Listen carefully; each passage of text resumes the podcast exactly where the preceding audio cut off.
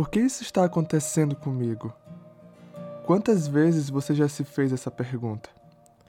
Se você for como eu, é provável que a sua resposta seja inúmeras vezes.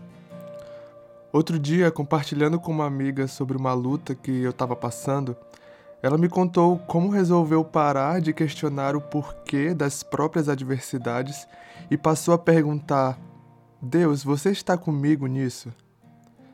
Em seu tempo aqui na Terra, humano como qualquer um de nós, Cristo nunca prometeu que não teríamos problemas.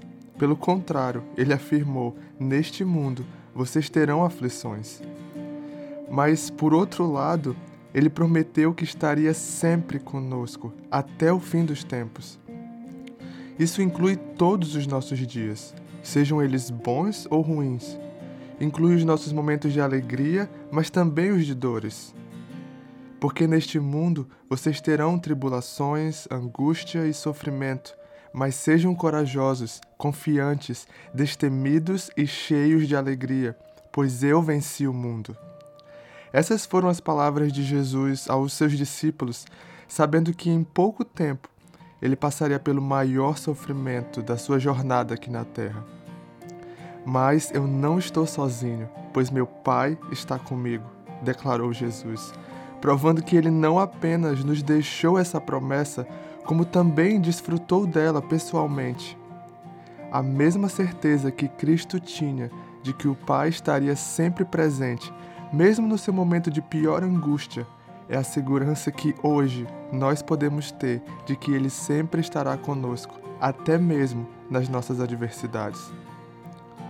Mesmo quando as violentas tempestades turvam a nossa visão e nos impossibilitam de vê-lo, Ele continua conosco. Ele é como o vento que sopra as velas do barco. Ainda que não o enxerguemos, podemos senti-lo mover o barco de lugar conduzindo-o até o seu destino. Portanto, diante da sua luta, ouse fazer esta pergunta a Jesus: Você está comigo nisso? Então, lembre-se das palavras dele. Digo-lhes que certamente vocês chorarão e se lamentarão, mas o mundo se alegrará.